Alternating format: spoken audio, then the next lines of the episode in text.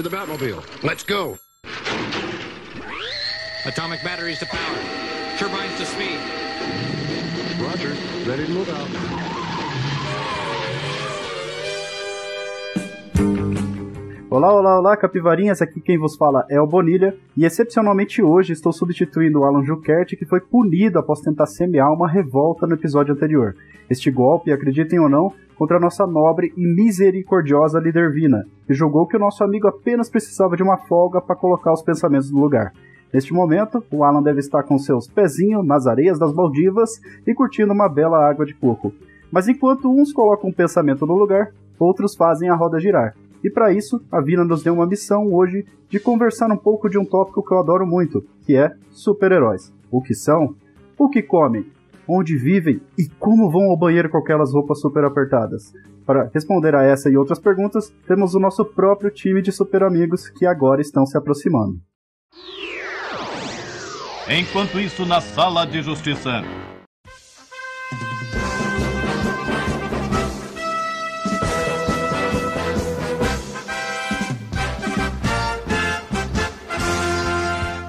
Aqui novamente é o Daniel Orsini. Como superpoder, tenho malformações congênitas no nariz que me dão essa voz anasalada que vocês tanto já conhecem. Olá pessoal, tudo bem? Aqui é o Francisco, mas podem me chamar de Chico. E cá estou com a cueca em cima da calça, tentando descobrir o porquê isso é elegante e porquê isso é efetivo para combater o crime. E eu, o Bonilha, para finalizar essa mesa. Mas não antes de dizer que se eu pudesse ser um super-herói, eu gostaria de ser o Super Rabbit, ou o Super Pernalonga. Lembrando, galera, que neste episódio o nosso foco é em cinema, embora a gente vá passar também um pouco pelos quadrinhos, tá? Dito isso, e para termos início à nossa conversa, de uma forma até nostálgica, eu perguntaria para vocês, meus super amigos, qual foi o primeiro filme de super-heróis que está enraizado na mente de vocês? Aquele que você tem o mais carinho da sua infância, da sua criança interior? Cara, se eu tento lembrar, eu acho que eram ou os X-Men ou aqueles Homem-Aranha, sabe? Um dos dois, assim. Eu lembro que eu fui no cinema ver eles com a molecada da escola e, e eram, por coincidência, os gibis que eu gostava. Nos anos 90 eu li muito X-Men li muito Homem-Aranha, eram os gibis que eu mais adorava, assim. E aí eu gostei muito dos filmes na época. Não sei se hoje eu gostaria tanto assim, eu acredito que sim. Uh, mas eram os filmes do X-Men do Homem-Aranha, as versões antigas, o Homem-Aranha com Tobey Maguire e aqueles X-Men antigos lá com o Ian McKellen fazendo o Magneto. Muito bom. É, cara, você faz essa pergunta e me vem um flashback assim, né? Sendo bem extremo, na parte qual é o primeiro filme que você se recorda, eu me lembro de um filme chamado Rocketman, que o cara basicamente tem uma mochila jato e é isso que ele faz. Ele voa só. Caramba, hein? É, esse cara. Esse eu não, eu não conheço, conheço. não. Meio Robocop, né? Eu gostava de Robocop. Nossa, Robocop era top também. Mas é. Agora sim, né? Nessa geração, o que mais eu tenho carinho e é, como você falou também, os Homem-Aranha são demais, né? Os do Tobey Maguire, o Amazing Spider-Man também eu tenho um, um, grande apreço. Esse último Homem-Aranha eu achei uma bosta, mas enfim. É, Qual o último? O do... que eu mais tenho. O do. Do. Isso, esse que tá nos, o que Avengers, tá nos Avengers aí. aí. Eu gostei, cara. Isso. Eu achei bem massa. Eu não gostei do anterior a ele. Eu Nossa. gosto do Tom Holland É. como esse Homem-Aranha. Eu, Eu acho gosto que do eu acho que na verdade o que es- o que eu acho que estraga um pouco esse Homem-Aranha é o fato dele ser muito vinculado ao Homem, É, Homem de é Ferro. É. Se ele fosse um pouco mais independente, talvez ele fosse um pouco mais apreciado pelo público, assim. Porque ele fica muito, ai, senhor Uma Stark, decisão muito boa que eu Stark." acho que eles tomaram foi não querer fazer uma origem do Homem-Aranha pela enésima vez, sabe? Já começaram com o barco andando, assim. Isso eu achei que foi bem, bem, bem decidido. Ninguém aguentava mais ver Homem-Aranha ser picado numa visita ao museu, não sei. Mas que nem quando a gente descobria esses filmes desse Homem-Aranha e desse X-Men, é que principalmente o pessoal mais novo, era um negócio que não tinha nada a ver com ver filme de herói hoje em dia, sabe? os filmes não, não levantavam muita bola do herói, etc. Esse é um, é um, fenômeno muito novo, assim, eu lembro que na época eu vi os filmes, ah, legal, ver os filmes, mas o, o barato mesmo era o quadrinho na época, daí depois teve esse boom aí, mas eu lembro que, que eu gostava muito dos quadrinhos do Homem-Aranha dos X-Men e os filmes eram um bônus, assim. Entendi. Só para deixar, o meu, o meu filme que eu tenho enraizado na memória é Batman Forever. Não sei se vocês lembram que é aquele Forever. Batman onde tem o Val Kilmer como Batman, é o, do o Val Kilmer como Batman, o Tommy Lee Jones como Duas Caras. Eu vi no cinema esse não, Tommy Lee esse Jones. Esse é o Batman eu... e Robin do ah, Schwarzenegger. Eu não só vi no cinema é. quando eu, como eu comprei o gibi da Turma da Mônica, que o Cebolinha era o Batman, eu acho, e tinha Duas Caras, eu adorava.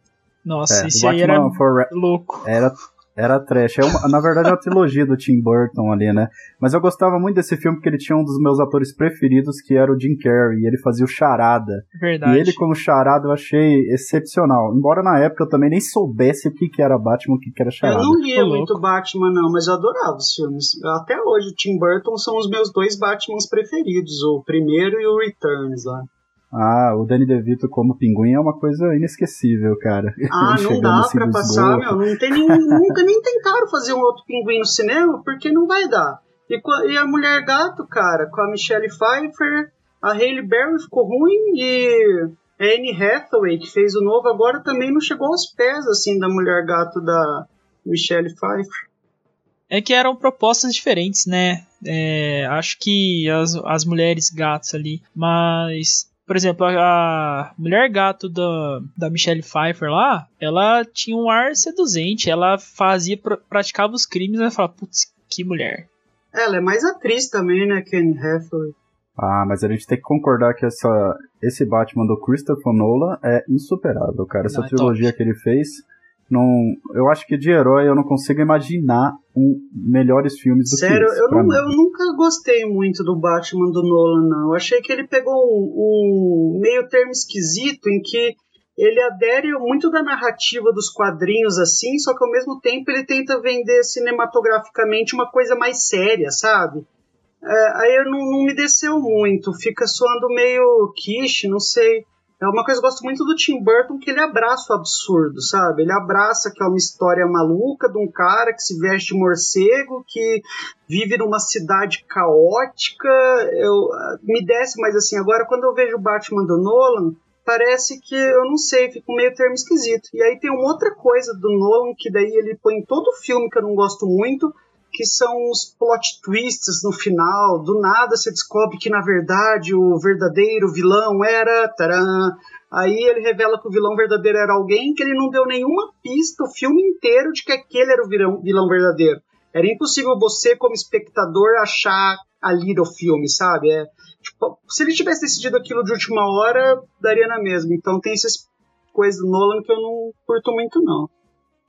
Ah, cara, é, eu confesso para você que o do Nolan, eu acho assim, da DC, né? Inclusive já tomando esse DC ou Marvel, eu acho que tirando essa trilogia do Nolan, cara, meu filme favorito, né? Inclusive é o Homem de Aço, sem dúvidas. Mas assim, o do Nolan eu tenho um carinho especial, inclusive pelo segundo. Eu acho que aquele filme ali ele foi fenomenal, entendeu? O primeiro é muito bom, tudo faz a introdução do Batman, mas o segundo ele trabalha com isso que você disse, né, de um plot twist. Só que acontece tanta coisa no filme e de uma maneira assim, uma coisa vai desencadeando a outra que eu nossa, eu acho fenomenal. E a atuação, né, do Heath Ledger, inclusive, é, eu, eu penso que ele atuou tão bem que ele literalmente deu a vida pro, pelo personagem. Inclusive, uma, uma curiosidade, né? Todo mundo que faz o Coringa acaba louco ou já é louco. Esse é o caso, por exemplo, do Jack Nicholson. Eu acho assim, todo mundo que fez o Coringa depois, cara, você vê ou que nem o Heath Ledger, né, que acabou tendo uma overdose de, de antidepressivos lá, calmantes, tudo, e deu ruim.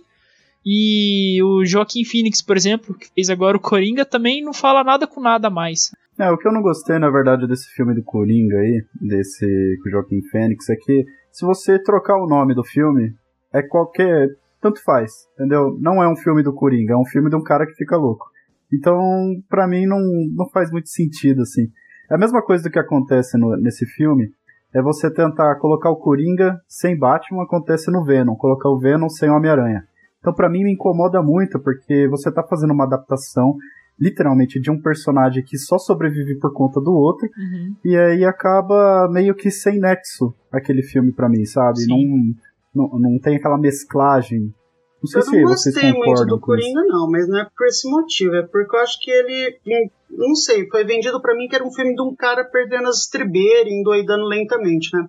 Só que eu achei que o processo de endoidar dele no filme, do personagem, foi muito linear, sabe? Não foi uma coisa meio caótica mesmo tal. Foi assim, uma coisa previsível até. Você ia vendo o filme e era- o próximo passo era bem previsível sempre no, no endoidecer dele.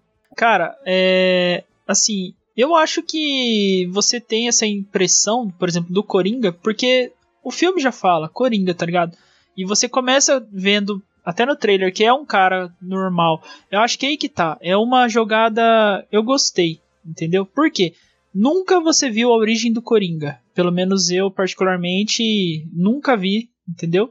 Nunca fui também muito atrás, né? De falar, ah, da onde surgiu o Coringa? Ele simplesmente brota, toca o caos e some. Aí ele aparece de novo, toca o caos, some. Mas nunca falaram, pô, mas o que que o cara. Qual que foi o motivo dele ter virado, digamos, o Coringa, etc, né? Ah, o, o gatilho. A gente não vê isso. Então acho que foi uma exploração legal.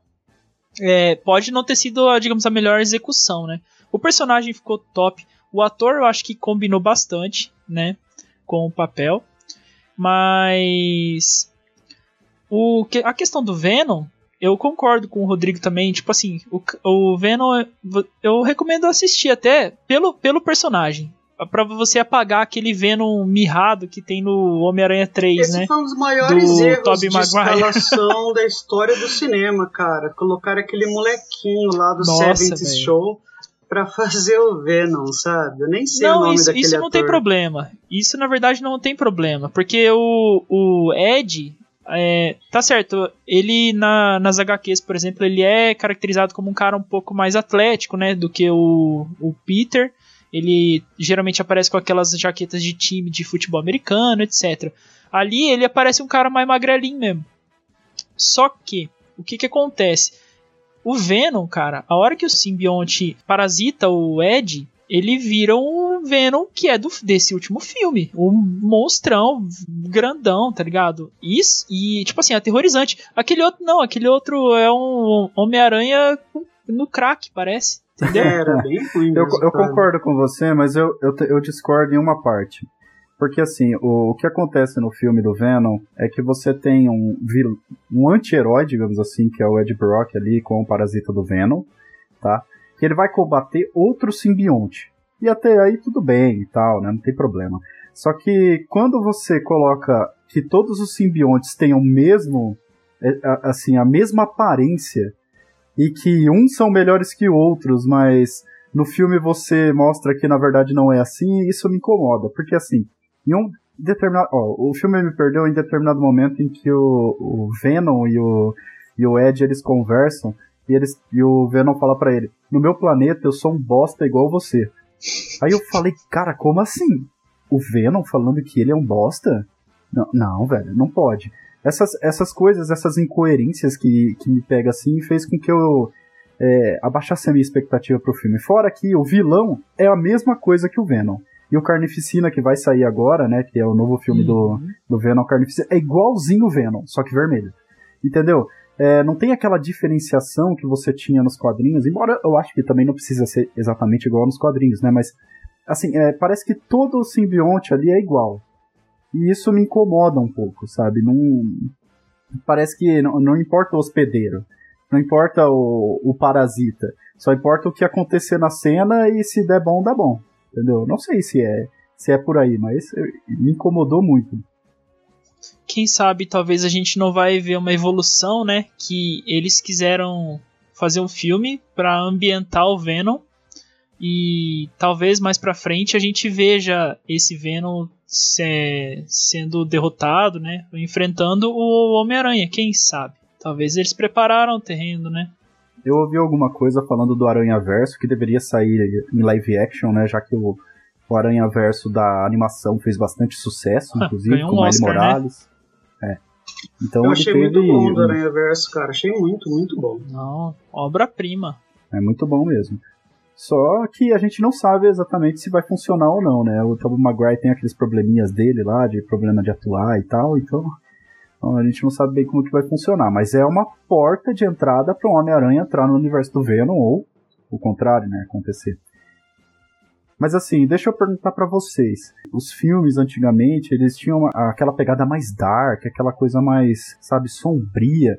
E vocês acham que hoje essa pegada já não, não funciona mais pro público atual? Como que vocês imaginam? Porque as tecnologias são diferentes, né? É diferente você falar de um Batman lá de 1980, 90 e vir comparar com, por exemplo, um Homem de Ferro hoje de 2008, 2021. Cara, é. Eu ia concordar com você, que. Inclusive é uma coisa que eu reparo assim há muito tempo, né? Na HQ você tem muito mais liberdade, porque o público é restrito. Então, assim, quem vai acessar aquela HQ, por exemplo, é alguém que está procurando é, a história, né? Então ela meio que já espera alguma coisa mais dark, um, sei lá, um desmembramento, um braço rolando pra cá, ou alguém esfaqueando outra pessoa, etc. Você fica mais livre na HQ. Só que o que que eu, o ponto é, eu tava vendo isso, né? Falei, você tem, por exemplo, o Wolverine no, nos filmes do X-Men, o cara tem as garras dele de adamantium e ele só corta coisas, ele não corta gente.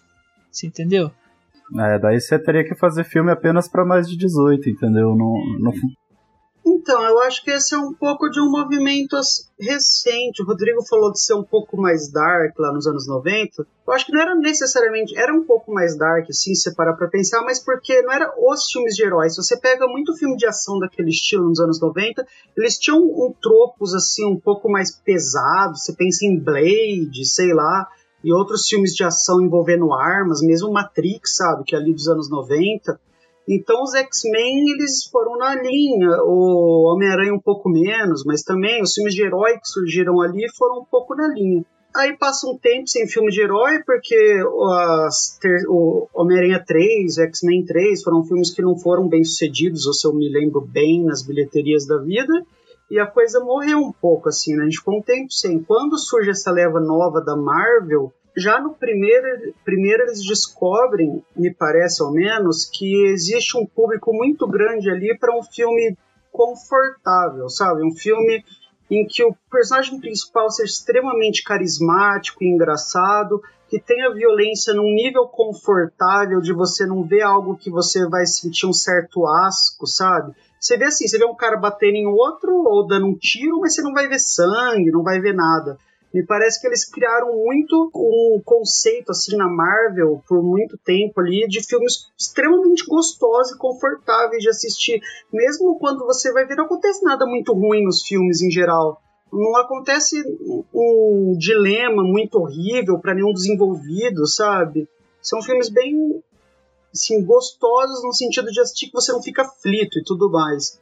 Não tem E consequência, né? Você fala, né? é, é um filme de boa, assim, você senta, os personagens são simples de você entender. Tem o seu início, aí você vai ter a trama ali e vai ter seu final. Bem aquele filme É. Sessão da Tarde, só que um pouco elevado, Isso, a né? trama, Obviamente. você não vai ter algo inesperado ali, sabe? Tipo um personagem que você não esperaria morrer, morrer, ou quando alguém morre, é porque tem todo um desenvolvimento para você esperar aquela morte, sabe? E ser importante pro personagem principal, no crescimento dele, aquela morte, não é nada gratuito assim. Então acho que os filmes da Marvel, eles fizeram uma coisa mais confortável que foi usada a exaustão, assim, no universo expandido inteiro. E aí, mais recentemente, aconteceu um movimento que também é comum, que é o quê? Você tem um, um certo tema que ele é desenvolvido a exaustão no mainstream.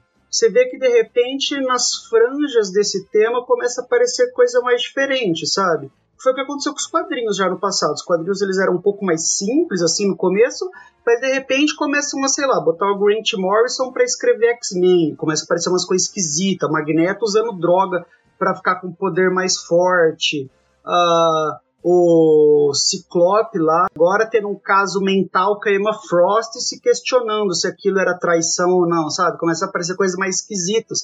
Eu acho que os filmes e seriados de herói foi a mesma coisa. Foram filmes bem simples, assim, e com tramas previsíveis e extremamente gostosos e confortáveis de assistir, e agora começaram a aparecer coisas mais complexas, como o seriado The Boys, que trabalha a violência de um jeito muito mais brutal e realista, assim, sabe? Pô, se a gente tivesse. Porque a verdade é essa. Sempre que eu tô vendo, por exemplo, um filme de herói, eu vejo os caras explodindo coisa tal, eu penso, meu, na vida real isso aí estaria sendo horrível, sabe? Estaria sendo muito violento, estaria tendo muito sangue. E no The Boys você vê isso. E outra coisa que eu penso é, pessoas com muito poderes tomariam decisões muito questionáveis, sabe? Que é o que é trabalhado um pouco no WandaVision, que eu adorei, assim. Houve esse momento de uma maior simplicidade, talvez, só que agora você vê nas franjas, assim, surgindo esse tema de uma forma trabalhada com mais complexidade. Eu concordo, concordo com tudo isso daí. Eu acho que na verdade há essa transição realmente entre algo mais simples e agora trazendo algo mais mais complexo e tal. É, é, é, até interessante, né? Porque antigamente, já voltando um pouco o ponto aqui, os quadrinhos eram focados mais em histórias simples, porque eram voltados para a criança, né? Um, um, mais exemplo assim, no Jeep da Mônica, digamos assim, né? A coisa mais simples possível para que uma criança é, pudesse consumir. E à medida do tempo, ele foi se evoluindo, não sei se é por conta é, dessas crianças que gostaram de quadrinhos e foram crescendo e pedindo mais quadrinhos mais sérios, com ambientação mais séria e tal. Mas de qualquer maneira, a gente vê essa transição ocorrendo de uma maneira bem legal. É, tanto que eu acho que eu vi uma, uma entrevista com Stan Lee uma vez, que ele estava falando como que ele vai criar o Homem-Aranha, que daí, ah, eu quero criar um personagem que ele tenha esses problemas, eu quero criar um personagem que ele vai. Não precisa ser o cara que vai salvar o mundo. Eu quero criar um personagem que vai ter esses poderes e só, entendeu? Então ele já cria um, um personagem no qual ele tem mais complexidade, né? Uma coisa que eu acho que aconteceu nos quadrinhos é que gente que tinha muito talento e que cresceu lendo quadrinhos quis trabalhar com isso quando cresceu. Você vê o Neil Gaiman, o Grant Morrison, o Warren Ellis, que é um quadrinista que eu adoro, que fez um dos meus quadrinhos preferidos de super-heróis, que se chama Planetary, e que é quem escreve o Castlevania do Netflix. Uh, foi isso, ele cresceu lendo quadrinho, um pouco mais simples, imagino, e aí ele quis trabalhar com isso quando era adulto, e aí ele quis não quis repetir o que os caras faziam antes, quis, quis acrescentar um nível assim de complexidade. E aí a gente tem os quadrinhos excelentes que foram publicados ali a partir dos anos 90, 2000, e eu acho que os filmes vão alcançar isso agora em Heróis. Eu tô inclusive muito curioso para ver o que vai vir na fase nova da Marvel, sabe? Que filme vão fazer do Doctor Strange, assim? Porque eu acho que eles vão pisar além, sabe? Eu não acho que eles vão continuar fazendo filmes só confortáveis. Eu acho que eles vão tentar produzir obras mais complexas, assim. Eu acredito, né? Vai ver não, vai ver os caras só querer ganhar dinheiro. Isso aí é o exemplo justamente desse New Mutants, né? Que eles falaram. Vamos fazer um teste aqui. A gente não vai colocar nenhum personagem que seja, digamos, icônico. Não, não existem personagens famosos ali. Mas falar, vamos pegar um universo aí, vamos fazer um spin-off e ver o que que dá. E dar uma carcada mais de, de seriedade, assim, né? Fazer uma classificação etária maior. Eu quero ver o New Mutants, eu não vi Recomendo, ainda. Eu gosto cara. muito dos quadrinhos do New Mutants. Quando eles surgiram, uh, foi uma revigorada, assim, Uhum. nos X-Men, tinha umas tramas diferentes, uh, era, um- era muito bom. Mas eu não vi o filme ainda. Mas assim, é, e, e você falou daquela fórmula Marvel, né? Que tá funcionando, que tá tudo dando é, certo pra Marvel, tanto na parte cinematográfica do cinema, quanto nos, nas séries agora, né? Mas eu pergunto pra vocês, o que, que aconteceu com a DC então? Cara, a DC ela tentou, mas patinou e não saiu mais do lugar ali, né? Ela, por exemplo, com os filmes do O Homem de Aço, particularmente é o meu filme favorito da DC. Eu acho que ali eles foram fenomenais, entenderam? O Superman, obviamente, é o personagem mais roubado que existe, então fizeram um filme à altura dele. Só que aquele negócio, foi a origem de novo, tudo aquela coisa arada, né? Eu achei mal escrito, cara. Ah. Eu, eu achei o, o Homem de Aço e eu vi o, homem, o Super-Homem versus Batman. Eu achei filmes que foram muito bem gravados, sabe? São cenas fenomenais, assim, aqueles takes de longe, com ele voando, dando uma noção de proporção, um negócio que eu achei legal de ver, que não se vê muito em filme com gente que voa tal. Só que você vê as falas, assim, cara, é muito ruim. E eu acho o cara que faz o Superman um ator muito fraco. Eu já não concordo. Eu, eu acho que ele combina bem com o Superman. Eu acho que esse Superman que você falou é o primeiro lá contra o Zod, É, né? exatamente. É, É, esse Zod aí. Eu acho ele um filme ok, mas ele tem seus problemas ali. Eu acho que aquele probleminha dos caras não conseguir respirar direito, de não, de- o problema de ouvir, sabe? Ah, estou tendo muito barulho na minha cabeça, achei meio fraco, assim, um, pra um personagem que é tão, tão poderoso, assim. Mas eu acredito que não é por isso que a gente tem alguns problemas na, na DC, né? A DC parece que tá seguindo essa linha mais dark, mais sombria ainda, que não conseguiu adaptar muito bem pro que a Marvel já fez, que é trazer algo mais clean, algo mais bem resolvido. Na verdade, eles trouxeram isso talvez em é, Mulher Maravilha, o primeiro ali. O segundo esse é, é, o único filme que eu gostei muito, cara, da DC. o, o segundo é um lixo tremendo. Parece que eles colocaram tudo no liquidificador ali e falaram, cara, o que, que a gente pode fazer de ruim pra esse filme ficar ruim?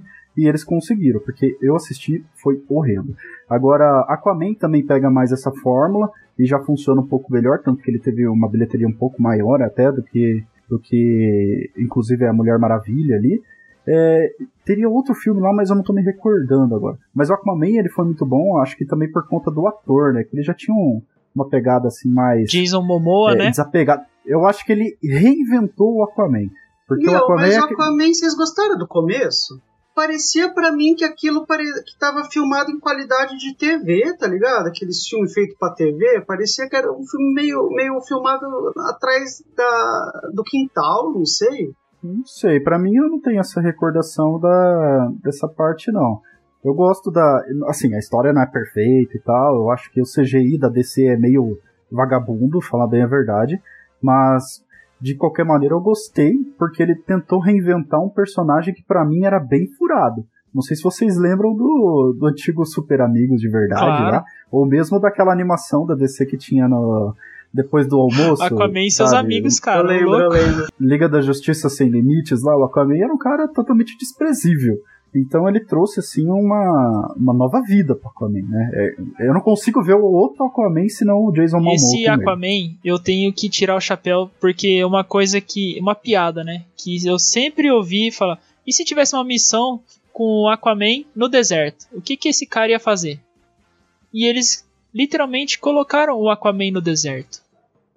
Nesse filme. É verdade, mas quem resolve a missão não é Não, ele, não é, a ele, Mira, mas né? colocaram. E eu achei isso, tipo, genial. Falei, os caras ousaram colocar realmente o Aquaman no deserto. Meu, eu acho que pra ver o que que deu errado na DC e o que deu certo é só ver o filme que deu certo da DC indiscutivelmente, né? Que é o Mulher Maravilha. O que, que eles fizeram? Tem um roteiro muito, muito bom, com diálogos bons e tudo mais. Botaram um elenco excelente, assim. Todos os atores ali principais são muito bons. E filmaram muito bem, assim. Eu acho que daí deu certo. Você vai ver o que nem o Super-Homem. Os diálogos são ruins, cara. Super-Homem versus Batman lá, tem uns diálogos entre os dois que você quase começa a achar que é um filme dos Trapalhões, não sei, a minha mãe chama Marta, não sei o quê. Do é um negócio- Isso aí, É, isso aí é um eu quase negócio chorei. difícil. Então você, tem um diálogo mal feito tal, não tem como filme. Você vai ver os filmes da Marvel, são filmes simples, são filmes confortáveis tudo mais, beleza? Só que são todos com atores muito bons. Robert Downey Jr. é um excelente ator. ah, todos eles são muito, muito bons. E os roteiros são muito bem escritos, sem indiscutível. Por exemplo, Thor 2, que é um filme que eu acho ruim, tem um roteiro bem feito, sabe? Não tem dia- nenhum diálogo podre ali ou alguma coisa assim.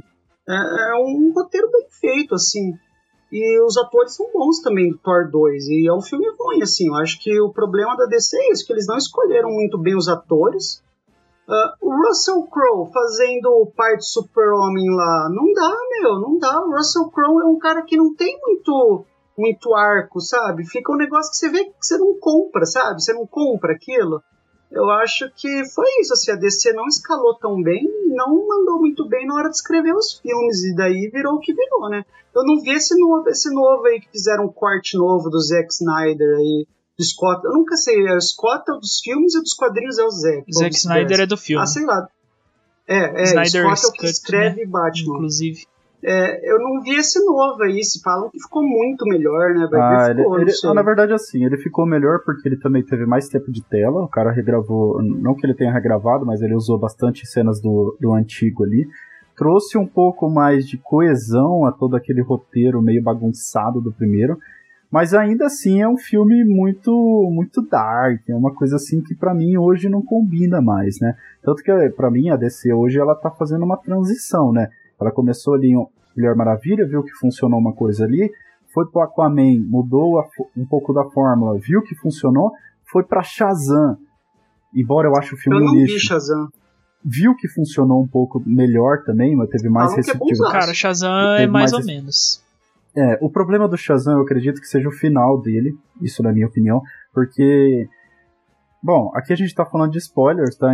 É, no final dele, basicamente, todos os irmãos dele se juntam e eles se transformam em personagens que têm poderes de acordo com o ah, quem dá o poder pro Shazam lá, né? O Shazam é um conglomerado de todos os poderes, e os irmãos deles pegam cada um um poder aleatório ali pra pra eles. E isso acaba comigo, velho, porque você vê um personagem que tá crescendo, que tá aprendendo a usar os poderes, e do nada os irmãos dele pegam poder e bate no vilão. Aí fala, putz, então pra que que treinou?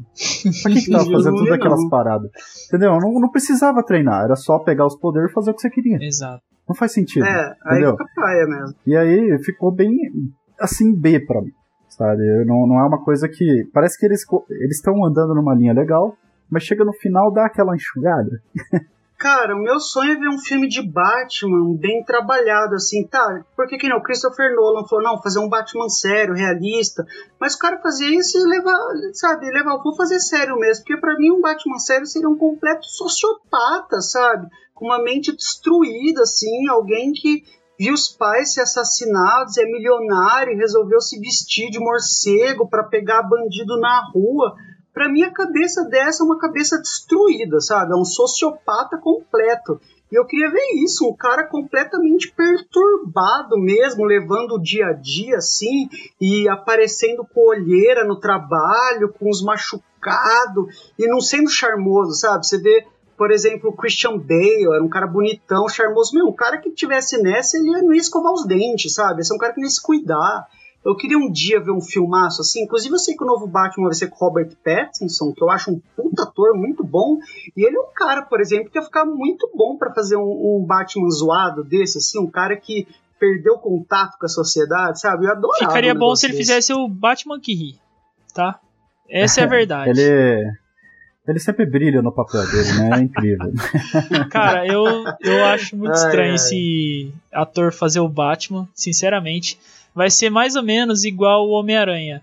É, eu acho que o Tom Holland lá, ele é um bom Peter Parker, mas ele é um péssimo Homem-Aranha, entende? O, Acho que não, meu. O Pattinson ele tem muito papel Cara, sombrio já embaixo do cinto falar, dele. Aquele Lighthouse dele, porra, é um filme super sombriozão que ele fica no farol lá junto com o William Defoe, que deve ser o ator mais sinistro de Hollywood, viu?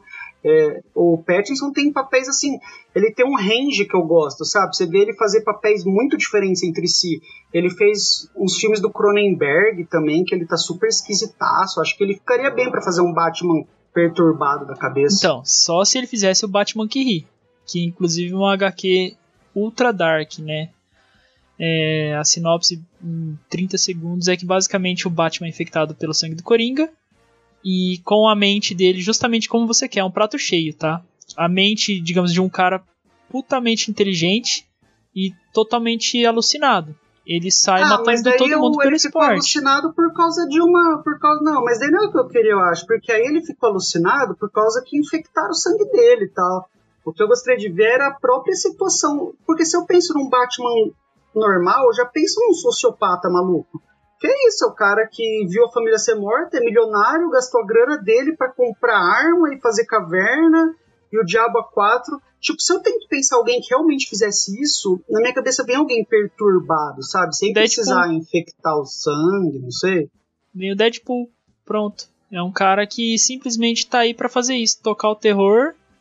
Entendeu? Ele é. Acaba fazendo bem, mas. Só que o Deadpool é tá anárquico, né? O Deadpool ele é niilista, sei lá. O Batman não, ele acredita muito que ele tá fazendo a coisa certa.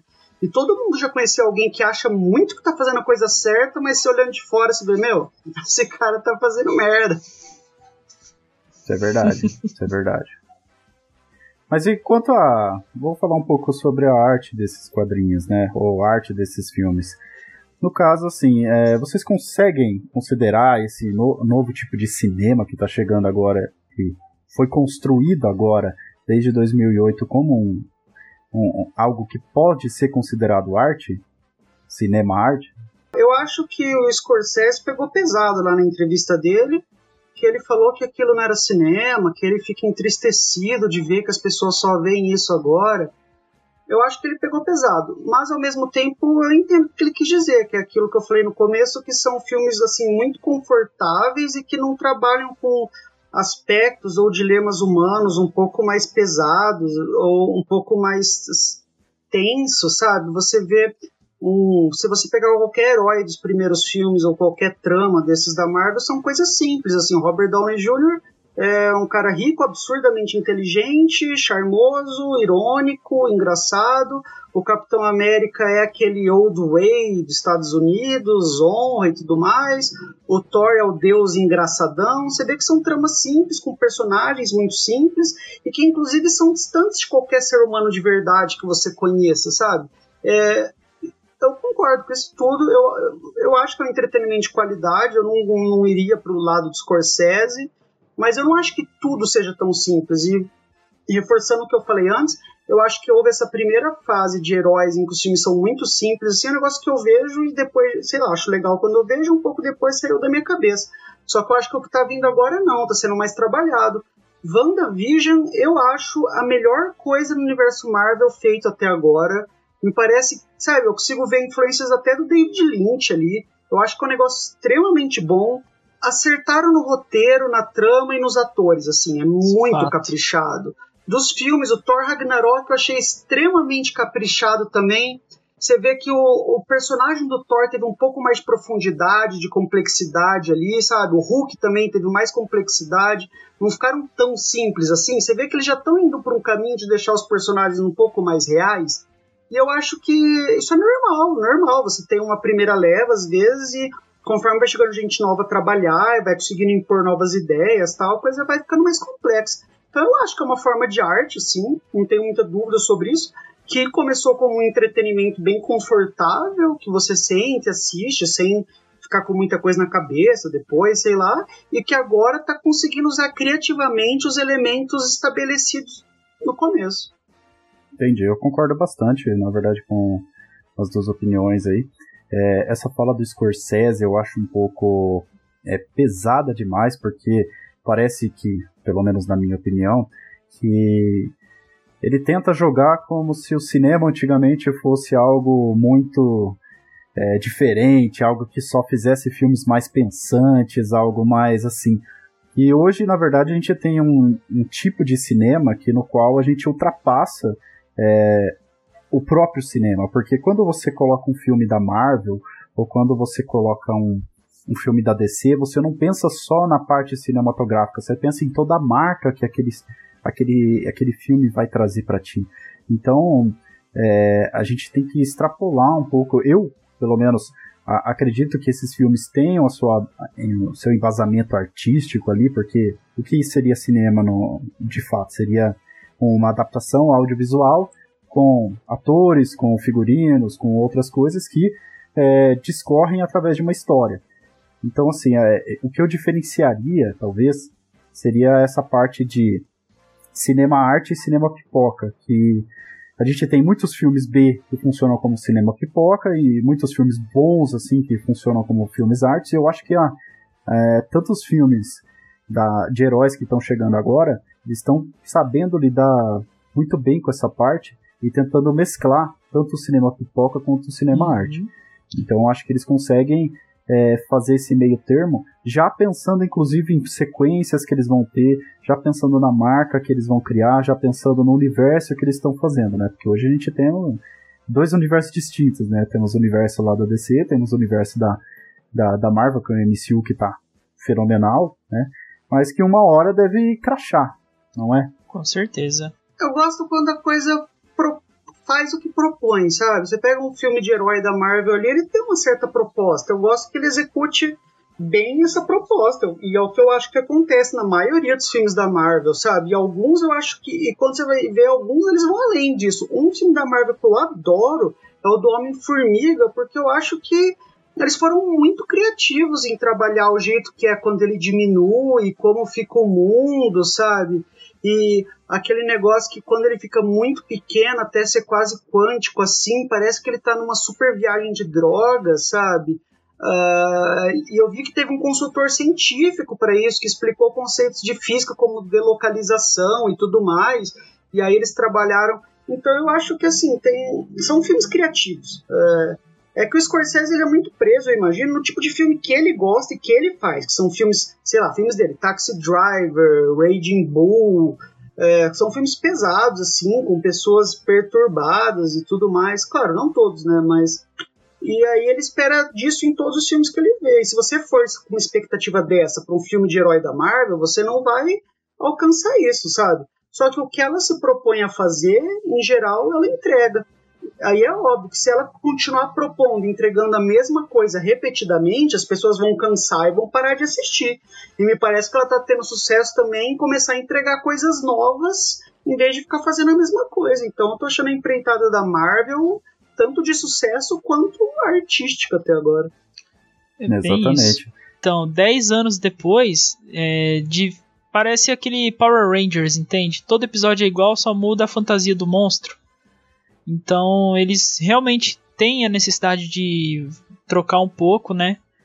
Por isso que eu falo que esse New Mutants foi uma foi um teste, um piloto, sem sacrificar ninguém, não colocaram lá, ah, o filme do, sei lá, né, do Thor ali foi pesado, não sei o quê, porque ele meteu o martelo na cabeça do cara ali, entendeu? Sacrificaram, digamos, personagens coadjuvantes, né? E fizeram um teste. Se teve uma boa aceitação, pode ter certeza que os próximos vão ser assim o pessoal cansou já, Mas né? Mas mesmo o Thor, eu acho que eles arriscaram, arriscaram, Chico, porque o Thor Ragnarok botaram o é, Taika Waititi lá, que é um diretor neozelandês, que não assim, hoje ele tá super famoso tal. Só que ele dirige humor, sabe? Eu adoro o filme dele anterior lá, What We Do in the Shadows. E eu achei que ele arrebentou. É um dos meus filmes da Marvel preferidos. Uh, e eles arriscaram, assim. É. Imagino que com sucesso, assim. A crítica foi positiva. É, então eu acho que eles estão assim, arriscando até com os personagens principais. Acho que eles estão pondo o pezinho na água ali, ver como está É que já tinha, né, cara? E outra, o Thor ele já tá engatilhado ali, o que vier o povo vai consumir. Mas particularmente, que nem você citou, é, o Thor Ragnarok para mim teve comédia demais, entende? Ah, é um, é um personagem que ele é engraçado por ele tentar ser sempre pomposo, né? Por ser um deus, ele tentar tratar os outros que nem acontece no no Avengers, né, no Guerra Infinita, ele trata o Rocket, né, que é o guaxinim lá, como lebre, entendeu? Ele isso é engraçado dele, mas o, o que acontece no 3, por exemplo, é um balde de alívio cômico que fica tipo, exagerado. E aí o cara perde o respeito. Pô, ele é um deus, é o deus do trovão, ele é, ele é fudido. Eu não sei, eu não acho isso não. O que eu gosto muito no 3 é que é cômico e é perigoso ao mesmo tempo. Então você com aquela sensação, você não fica sentindo tão seguro. Então, eu acho que é um filme que não é tão confortável por causa disso até. Porque é engraçado, você vê o Jeff Goldblum lá, sendo todo de boa, assim, discutindo coisas perigosíssimas. Sim. É, eu não sei se a gente vai matar você ou não, vamos ter que pensar. Mas isso é quadrinho, né, cara? Quadrinho você pode fazer essa... essas coisas tudo, né? Ah, mas acho que filme também tem, tem uma. Não, eu digo, eu digo assim, o ambiente tradição permite. de filmes que. Né? Mas eu acho que foi exagerado ali. Eu concordo que acho que foi um pouquinho. Eu que gosto mesmo de humor, acho que foi um, um pouco além da conta. Acho que poderia ter abaixado um pouco o nível de humor do filme. Mas isso não estragou o fato de eu ter gostado do filme. Não. Porque ele traz o, aquela coisa um pouco mais diferente do que tava vindo no Thor, Exato. né? Porque o Thor tava aquele cara sério, assim, aquele cara que vinha para resolver o problema e pronto, não falava muita coisa. E quando a gente pensa no Thor, pelo menos não na mitologia, mas sim é, é, dessa dessa leva de quadrinhos, é um cara assim, igual você falou, Chico, é um cara que ele tenta a todo momento se sentir su não superior, mas no sentido de tentar fazer as coisas sozinho, pensar sozinho, ser Uhum. mais inteligente, tentar discernir as coisas ali. E aí ele acaba discernindo coisas erradas, né? Nos quadrinhos é muito assim, né? E ali no Thor Ragnarok ele é assim, só que ele é um muito. é, Eu gostei é- do desenvolvimento do Hulk muito no Thor Ragnarok. É o Hulk mais complexo que tem ali, sabe? Que não tem muito. Não é um Hulk muito óbvio, sabe? É um cara que tá meio, velho, o que, que eu faço? O que, que tá acontecendo? É, e aquela atriz lá também ela é complexa. Eu esqueci o nome da Valkyria, personagem. né? Da- É, ela é uma personagem muito boa, sabe? Sim.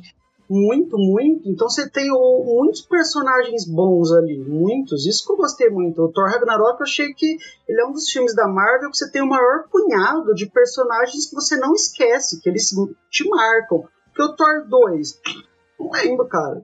Um, Eu só lembro daquela nave esquisita do Thor 2 lá, daquele elfo negro e nada tem mais. aqueles ajudantes do Thor que são genéricos, tá ligado? É. Aqueles. É que o que acontece Então, é que eles pegaram ali personagens que não são tão conhecidos, né? O Malik, por exemplo, ele tá presente na, na, na HQ, no arco lá do Car- Carniceiro dos Deuses, que eu peguei seu, Rodrigo. Fenomenal, é uma obra top, cara. Ali, por exemplo, Mas eu digo o personagem desenvolvido Sim, no filme, mas é- sabe? Não ele é raso lá. com referência Ele é muito HQ. raso. Mas assim, eles usaram um personagem que não é tão conhecido, né? Fizeram aquele Thor 2. É legal porque você vê porrada, você vê o, digamos, é o Power Rangers, entendeu? É o Power Rangers. Então ele vai entrar ali no filme, vai ter a briguinha dele, vai salvar o mundo, beleza. O que que acontece? É, no 3, a história é excelente, entendeu? O Hulk, realmente, você tem razão, cara. O Hulk ali, ele chega a roubar a cena em alguns momentos. Porque o Thor virou um palhaço. Ele só fica fazendo babaquice ou então zoam com ele. E o Hulk, cara, ele é trabalhado. O Hulk geralmente você espera o quê? Que ele saia batendo, quebrando as coisas. O, ele não, velho. Ele tá ali, digamos assim, como uma fuga do, do, do climão que teve na Terra, entendeu? Então, É, fenomenal, cara. esse Foi muito é, esse bom. Hulk, na verdade, esse Hulk é daquele Hulk The Arena, né? Alguma coisa assim. Que tem uma animação dele, Planeta tem uns Hulk, quadrinhos da própria- É, Planeta Hulk, exatamente. Exatamente. Ah, eu já li, é muito bom. Então- esse, esse quadrinho é muito bom, porque ele dá uma característica ali pro Hulk de É. cara inteligente, não é Exatamente. simplesmente um batedor, é, um esmugador de tudo, né? E ali E no. o que vem em seguida, eu acho muito bom também aquele Mortal Hulk. Isso eu também não, não cheguei a ver. Mas isso já dá uma diferenciada naquele Hulk meio paspalhão que a gente tava tendo nos últimos filmes, né? Que ele não só servia pra bater, não precisava nem falar, né? Exatamente. Porque o Mark Ruffalo que faz É, o Hulk não. ali também, eu não, não acho que ele faça o melhor Hulk possível, não. É, mas Cara, eu Bom, acho que enfim. combinou muito ele. É, o Banner é daquele jeito ali, né? Então, assim, o Hulk só aparece, bate e vai embora, entendeu? E o que os caras fizeram ali foi, foi genial. O, o Thor, ele, digamos, tem os momentos engraçados. Eu acho que é aquele negócio que acontece no Guerra Infinita, por exemplo. Ele tenta sempre ser pomposo. Na, na- nas histórias em quadrinhos, você vê que ele, ele não fala brincando, mas ao mesmo tempo você entende brincando o que ele fala, né? Só que tudo bem, o diretor lá ele faz comédia, etc. Mas assim, você perde um pouco do brilho do, do personagem, entendeu? Mas isso não é uma armadilha também? Porque a gente tá falando aqui de adaptações cinematográficas, né? Não, é isso aí, gente cara. tá- Se não. você não tem regra, né? Essa é a verdade, sim, não, mas- tem regra. Assim, é, quando a gente pensa, a gente tá vendo que ah, já há um personagem pré-estabelecido que as pessoas esperam, mas um nicho específico espera. Tem outras pessoas que nunca ouviram falar daquele, ah, daqueles personagens, daqueles heróis. Por exemplo, é, Guardiões da Galáxia. Eu nunca vi quadrinho, eu nunca vi nem o nome dos caras. Mas eu adorei o filme, pelo menos o primeiro. Porque eu achei, assim, um filme que, sabe, é diferente. É uma coisa que eu tava esperando que era igual ao Thor Ragnarok, que era algo mais fora da Terra, algo literalmente no espaço que acontecesse lá. E ficasse por lá e ninguém ficasse sabendo na Terra e, e, era isso, entendeu? E foram personagens assim que me marcaram, cara. Porque você pega o Groot lá, que é de um jeito, você pega o. É, os personagens são muito sabe, bons, cara. Mesmo o Chris. Como que é o nome do cara? Isso que eu não gosto do Chris Pratt. É, eu Chris acho Pratt. os personagens Eu bons. acho ele excelente pra esse personagem, embora eu não conhecesse o personagem original. entendeu? Star-Lord. Exatamente. essa- Eu tento sempre ver filme assim de adaptação de quadrinhos sem pensar muito nos originais, até porque, meu, esse, ainda mais esses quadrinhos da Marvel DC tem tantos anos, tá ligado? Que é difícil falar a adaptação do personagem, porque são tantas fases e eles têm tantas personalidades ao longo das fases, que eu tenho que pensar assim, eu vou comprar o que o filme me passar.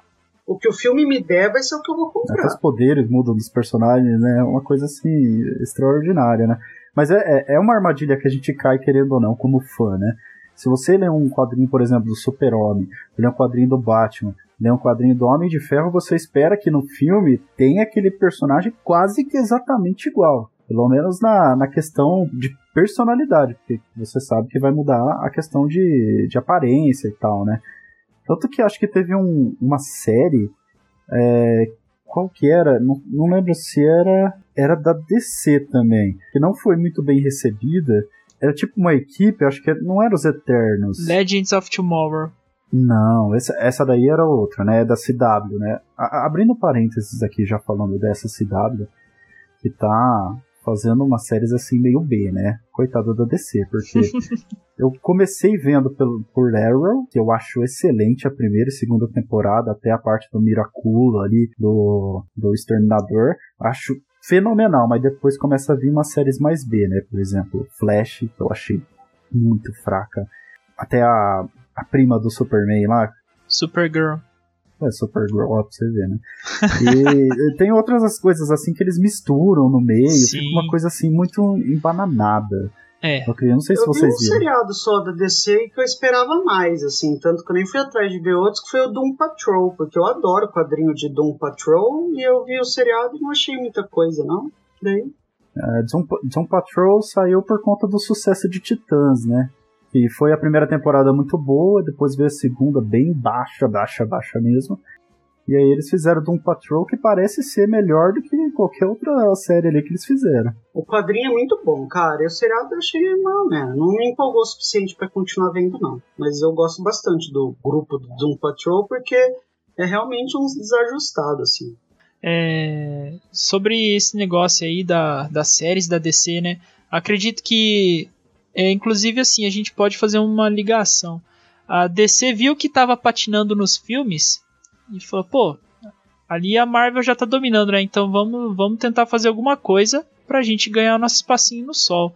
E foi onde eles investiram bastante nos seriados. Eles tiveram uma oportunidade monstruosa pra dominar, né? Essa parte, eu acho, de seriados com super-heróis, etc. Mas infelizmente também ficou aquela coisa morna, né? É meio insípida. O que me incomoda nessas séries é que você sempre tem um personagem que é o herói principal e você tem um núcleo ali em volta daquele personagem que é os coadjuvantes. Sim. E sempre todo mundo sabe que, que o cara já é, é, o cara civil é aquele herói do nada, tá? E aí tem todo um, um trâmite romantizado ali dentro. Aí os amigos dele sempre ajudam muito, sabe? Não é aquele herói independente que a gente vê nos filmes mesmo ou nos quadrinhos. É aquele herói que sempre depende de alguém para fazer alguma coisa, senão ele não é herói. É o que Isso o Arrow, o que o Arrow ficou bom, né, na primeira temporada. Que ele é o cavaleiro meio que solitário, assim, ele vai lá, faz o serviço sozinho, se fode sozinho e vai embora, né? A única coisa que ele precisa é da Felicity ali no começo para fazer um- umas, umas hackeagens, né? E depois o outro cara lá para passar por ele como, como arqueiro para ele não ser pego pela polícia. Como né? Álibi, né? assim. É, como álibi, exatamente. Sim, exatamente. Mas depois vira a equipe, aí realmente você tem razão, desanda. Aquelas equipes assim incomoda muito. E aí, do nada, todo mundo é amigo de todo mundo, todo mundo se conhece. Por que, que já não revela a identidade, então, sabe? Umas coisas muito fracas, assim. E a gente vê que a, DC não, não teve êxito nem nas séries, mas a Marvel agora tá tendo, né? Eu WandaVision assisti, achei muito bom. Tem o Capitão América e o Soldado Invernal, né?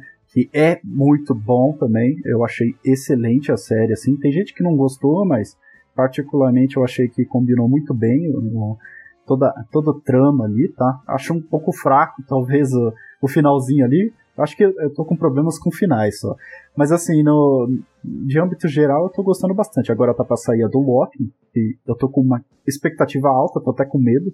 É. Porque quando você fica com a expectativa alta, você sabe, né? Pode se acabar. É, né? tem que ir esperando nada. Esse é o cara, que ir problema, cara. Esse é o nada. problema.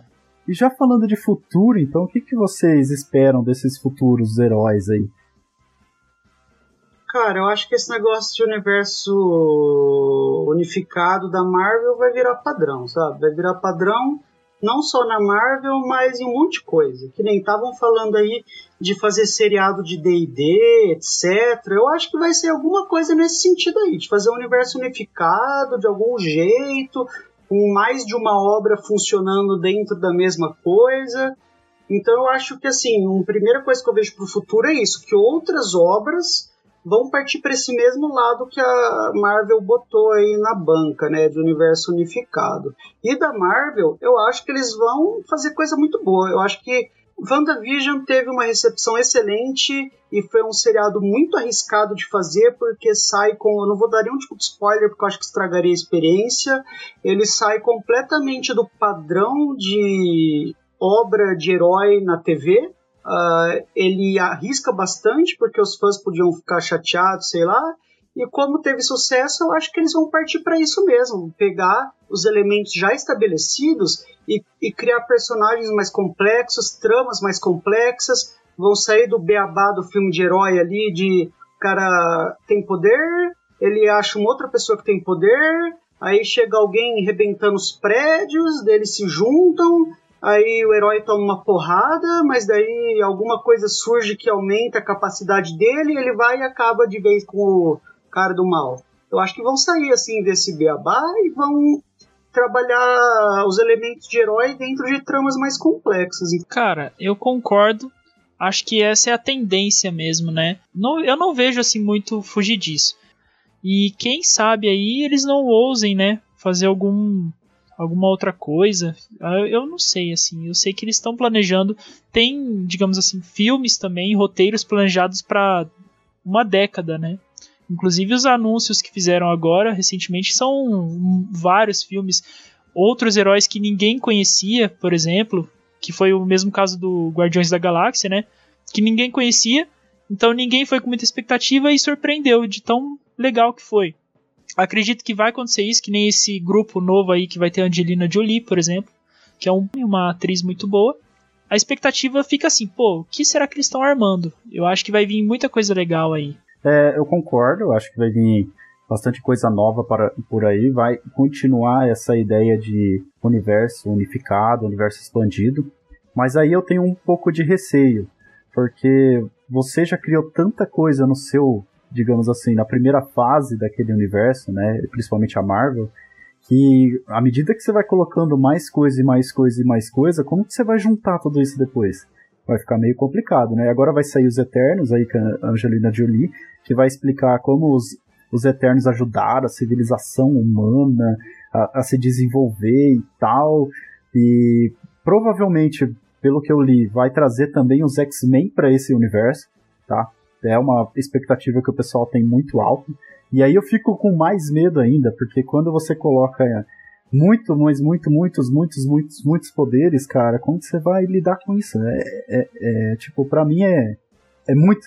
É muita coisa acontecendo. Eu acho que o negócio dele é você não querer ser megalomaníaco, sabe? Não querer, assim, que todos eles estejam lidando com os mesmos problemas que afetam a humanidade inteira você tem que ir, eu acho, pro pequeno, que é o que eu acho que, saindo um pouco do herói indo pro Star Wars, que é o que eu adorei no Mandalorian, sabe?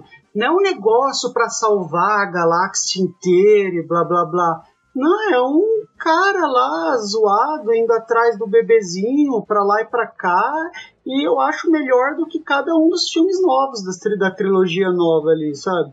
Então eu acho que talvez a melhor coisa ali pra. Porque é verdade, porque sei lá, se tem esse monte de gente forte aí, por que, que eles não se juntam tudo, já que todos os problemas afetam a humanidade inteira? O segredo, eu acho, daí é pra você ir pros problemas pequenos, sabe? Em vez de querer que tudo seja extremamente grandiloquente. Exatamente. Acho que na verdade eles poderiam também focar numa parte. Eu gosto muito dessa parte de espaço, né? Que sai um pouco da Terra, tem problemas em outros lugares também para resolver, né? É, por exemplo, poderiam pegar um filme do, do Lanterna Verde e fazer algo mais genioso e colocar de fato um Lanterna Verde no espaço fazendo coisas que realmente ele faz, porque nada, nada, ele é nada mais é do que um Ranger, né? Ou seja, ele é um patrulheiro do espaço. E ele sempre fica confinado à Terra. Isso é um problema para mim, sabe? Quando a gente vê o Arqueiro Verde, mesmo o Hal Jordan e outros, assim, é, eu imaginaria que ele estaria fazendo outras coisas além de ficar na Terra ali cuidando de, sei lá, bandido que tá assaltando o banco, entendeu? E acho que a Marvel também deve pegar esse, esse estilo e tal. E acho que também elas vão, vão isolar um pouco mais as histórias, assim, se for X-Men, vai pegar um, algo mais de X-Men, se for a, a partir dos Eternos, vai pegar só é, inimigos que os Eternos conseguiriam se bater, mas a gente tem muitas outras séries que vão sair por aí, né? E outros é, filmes. Vai sair, por exemplo, o What If, que é. E se, por exemplo, o Capitão América não fosse o Capitão América, fosse uma mulher? E se é, o T'Challa, na verdade, fosse. O, o Pantera Negra, na verdade, fosse aquele inimigo do T'Challa, entendeu? Então vamos ter essa série também. Vai ter série do Gavião Arqueiro, Guardiões da Galáxia 3 também está previsto. Temos Pantera Negra 2, que não se sabe quem que vai ser o, o novo Pantera. É, parece que vai ter Coração de Ferro também, que é uma história que envolve o. que seria o Homem de Ferro versão mulher ali, tá? É, a gente vai ter Capitão Marvel 2, tem She-Hulk, Invasão Secreta, que estão fazendo todo esse, esse arco com os Screws e tal. Vai ter a série do Shang-Chi, que é um, herói chinês, finalmente, cara, um herói chinês. Eu tava ansioso por ver um pouco mais de Kung Fu nas telas. Tava, eu gosto muito de Jack Chan, então para mim tudo que bate com Kung Fu é muito legal. Eu acho que pode gerar cenas de ação muito boas, né, meu? É diferente do que na verdade aconteceu ali em Punho de Ferro, né? Na, na Marvel, na Netflix, né? Que foi uma coisa, nossa, que dá para estourar os olhos, né? Embora Demolidor seja muito bom lá também, né? Mas a gente ainda assim vai ter muitos filmes, vai ter Homem-Aranha 3, vai ter finalmente a Máquina de Guerra lá, que é aquela versão de armadura de ferro do... O Iron Man genérico. É, exatamente. Mas tem uma porrada de filme que já tá confirmado. Esses que eu falei já estão confirmados. Vamos ter Cavaleiro Lua também, que é um pouco mais diferente ali, Deadpool 3, Embora eu não gostasse de. não gostei de Deadpool 2, parece também que vai sair Blade, uma, uma releitura de Blade ali, o que pode fazer com que eu fique feliz e triste, porque eu gosto do filme antigo e eu não sei o que, que vai vir nessa leva, já que ele vai fazer parte do MCU agora. Expectativas. Ah, eu acho que eles vão mandar bem no Blade novo, cara. Eu acho que eles vão caprichar. Agora vai sair o Adão Negro pela DC, o live action, com o The Rock sendo Adão Negro. Então a gente tem uma expectativa alta também, porque o ator, não que ele seja, nossa, muito bom, mas ele é um ator super carismático. Então ele deve pegar assim uma, uma legião de fã ali muito grande. E eu acho que até um tiro no pé, porque é capaz da gente gostar muito do Adão Negro e falar assim, Shazam, vai pra lá. Dá licença, deixa eu ficar com o meu vilão aqui. Entendeu? E eu gostaria de ver mais realmente essa parte vilanesca também. Ver um filme assim só de vilão vendo um, um, vilão que pode ter dado errado, pode ter dado certo o plano dele, mas que de fato veja um filme só assim mais voltado para a perspectiva daquele cara, sabe? E além disso, além de Adão Negro, vai sair um novo Batman, igual a gente já comentou aqui, vai sair Shazam 2, vai sair Aquaman 2, vai sair o Flash, finalmente. Então, o Flash estão falando expectativa, né? Estão falando de que ele vai rebutar a DC depois de tudo isso. Então, é, vai fazer aquela a saga do Flashpoint. Então, pode ser que tenhamos uma nova DC aí no futuro, né? É mais ou menos o que fizeram com os X-Men, né? Porque começaram legal e foi só ladeira abaixo. E fizeram aquele último filme, spoiler, onde eles resetam o universo inteiro e deixam em aberto para, digamos, fazer decentemente agora. O que inclusive eu gostaria muito de ver os X-Men com qualidade, né? O que é comum, é. né? Porque a gente vê no quadrinho isso acontecendo direto, né? Toda, toda vez tem uma nova rebutagem, né? A, última da DC foi os 952. Ai, mas é bom, né? cara. Que aí que rebutaram todo o universo ali e tal. Eu acho que poderia ter, finalmente, se, se eles tivessem um pouco mais de coragem, fazer um filme do Super Choque baseado naquele, desenho. ah, naquela animação. Baseado na animação do desenho. Eles rebutaram de novo depois do Novo 52, porque quando faz o Rebirth, eles desrebutam, sabe? A DC é viciada em reboot, cara. É um atrás do outro, meu. E os reboots eu acho que entram como uma oportunidade, porque assim, um cara, um moleque de 12 anos, imagina, eu falo, pô, velho, eu gostei muito do Superman, ou sei lá, qualquer outro super-herói. Eu vou ter que pegar, digamos, 80 anos de quadrinhos pra seguir. Às vezes ele pega um reboot, entendeu? Como uma, uma porta de entrada pra ele conseguir seguir uma cronologia, um arco, uma história, né?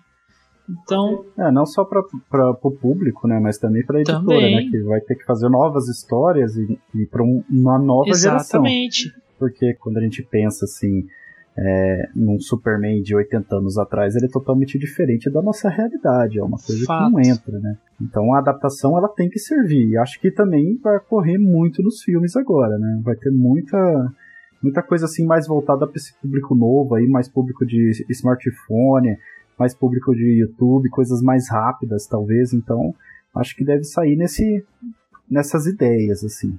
Meu, mas os quadrinhos fazem isso muito bem. Eu acompanho a saga atual dos X-Men faz bastante tempo. X-Men é um dos quadrinhos assim que eu acompanho faz muito tempo e sempre, assim, que tá saindo eu tô lendo. E, meu, eles adaptaram tudo que é problema atual, sabe?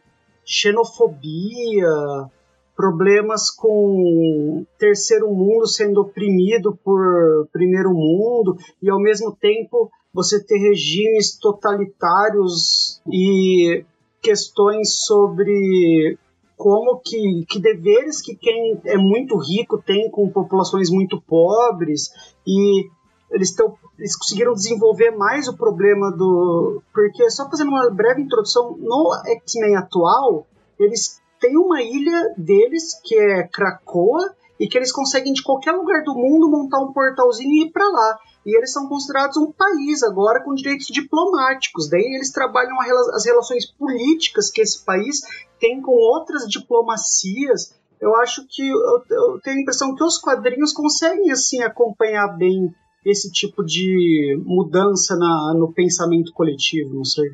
Mas e nos filmes? Essa pegada também deve continuar, então. Então, eu acho que vai. Eu acho que os filmes tendem, eu acho que os filmes tendem a reagir muito rápido a mudanças, porque filme precisa de dinheiro, né, cara? Filme é um negócio muito caro de fazer.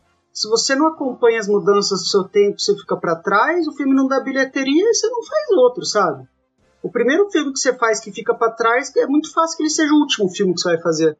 Então eu acho que os filmes não vão ficar para trás nessa, nessa toada, nessa, nessa mudança, não. Mas vocês esperam também, a gente falou bastante de universo unificado, expandido, mas e heróis que necessitam de uma história mais sozinho? Vocês acham que ele tem espaço nesse futuro aí? Tem, mas tem que ser bem feito. Um exemplo que eu te falo assim que eu fico muito chateado, muito chateado, é a história da Torre Negra, que fizeram o filme, né? A Torre Negra é uma série de livros do Stephen King, onde ele mostra um pistoleiro que ele persegue uma torre, né? E essa torre liga todos os mundos, também é um multiverso, tudo. E ele, o objetivo de vida dele é chegar nessa torre. E aí ele enfrenta um mundo pós-apocalíptico, um monte de tranqueira, etc, que eu não vou me ater aqui. Só que o que que fizeram? Fizeram um filme pra dessa Torre Negra. Cataram oito livros de é, oito livros que dão umas três mil e poucas páginas. Bateram no liquidificador com um monte de saliva e cuspiram a bola de papel gigantesca na tela, que é o filme da Torre Negra, entendeu? Trocaram tudo, tudo, tudo, tudo, deturparam totalmente a história. É um personagem que deveria ser muito bem tratado, a história é fenomenal, eu recomendo muito a leitura. E assim, ele teria uma chance é, descomunal de ter um universo tratado melhor, você entendeu? Em filmes De forma isolada. de forma né? isolada, justamente. E não fizeram isso, né? O The Boys é isolado, né? O The Boys é É. isolado, mas é um sucesso, né? Digamos assim, é um caso de sucesso e um caso de falha, que eu te digo. Em quadrinhos rola muito ainda, sabe? Você pega algumas editoras. A Marvel e a DC, obviamente, não, né? Tudo que a Marvel e a DC produz estão dentro do universo Marvel e DC. Mas você pega a Image, a Dark Horse, eles têm ali heróis que funcionam mais no mundo deles só do que no mundo unificado. Eu acho que tem espaço, Eu acredito que sim. você já tem um pouco mais de tendência agora, vir um pouco uma, uma coisa um pouco mais adulta, que não se resolve tão fácil, igual a gente já comentou ali da Marvel, né? Eu gosto muito dessa ideia de The Boys, vindo uns heróis assim que de fato os poderes deles têm muitas consequências ali acontecendo, mesmo Invincible que eu assisti agora, é, acho excepcional a animação, porque a animação é um pouco mais livre, né, para você fazer aquilo lá tudo, né, mas é, a história eu acho muito legal, cara, eu acho que vai dar é, um futuro muito legal ali para a Amazon nessa questão. E acho que deve vir ainda mais, né? Veio o legado de Júpiter agora, mas a Netflix já cancelou, falou que não quer mais fazer o, a continuação. Ah, cara, mas eu vi É o bagulho é ruim, ruim, é eu ruim, vi o seriado é ruim. E o quadrinho é muito bom. O quadrinho é muito bom. E os caras. É, mas parece que eles vão pegar agora meio que um spin-off do legado de Júpiter e fazer uma série sobre isso, que é mais a parte vilanesca ali deles. Agora, como vai funcionar isso, eu já não, não entendo muito bem. Mas eu acredito que venha esse foco, sim, na parte um pouco mais adulta agora. Eu espero realmente que venha filmes, assim, mais gores, mais violentos, assim, não por gostar de violência, mas por exigir que um poder seja de fato mostrado ah, com sua total nitidez, né? Ver que o- o- os lasers que saem de um olho de alguém realmente podem matar outra pessoa, The sabe? Ou Boys. até mesmo outro herói. Exatamente. Então, eu gostaria de ver algo assim no futuro. Bom, então por hoje é isso, Capivarinhas. É, a gente comentou, falou bastante coisa e tal. É, só um recadinho rápido: sigam a gente nas redes sociais, no Pod Capivara Eclética no Instagram, que a gente vai estar respondendo vocês ali. É, eu me despeço aqui e convido meus colegas aqui, super amigos, para se despedirem também. É isso aí, pessoal. Obrigado por nos escutarem. Até a próxima. Eu agradeço demais a oportunidade. Eu acho que foi um papo muito da hora. Ficou gravado na minha memória, no meu coração. E é isso aí. Muito obrigado.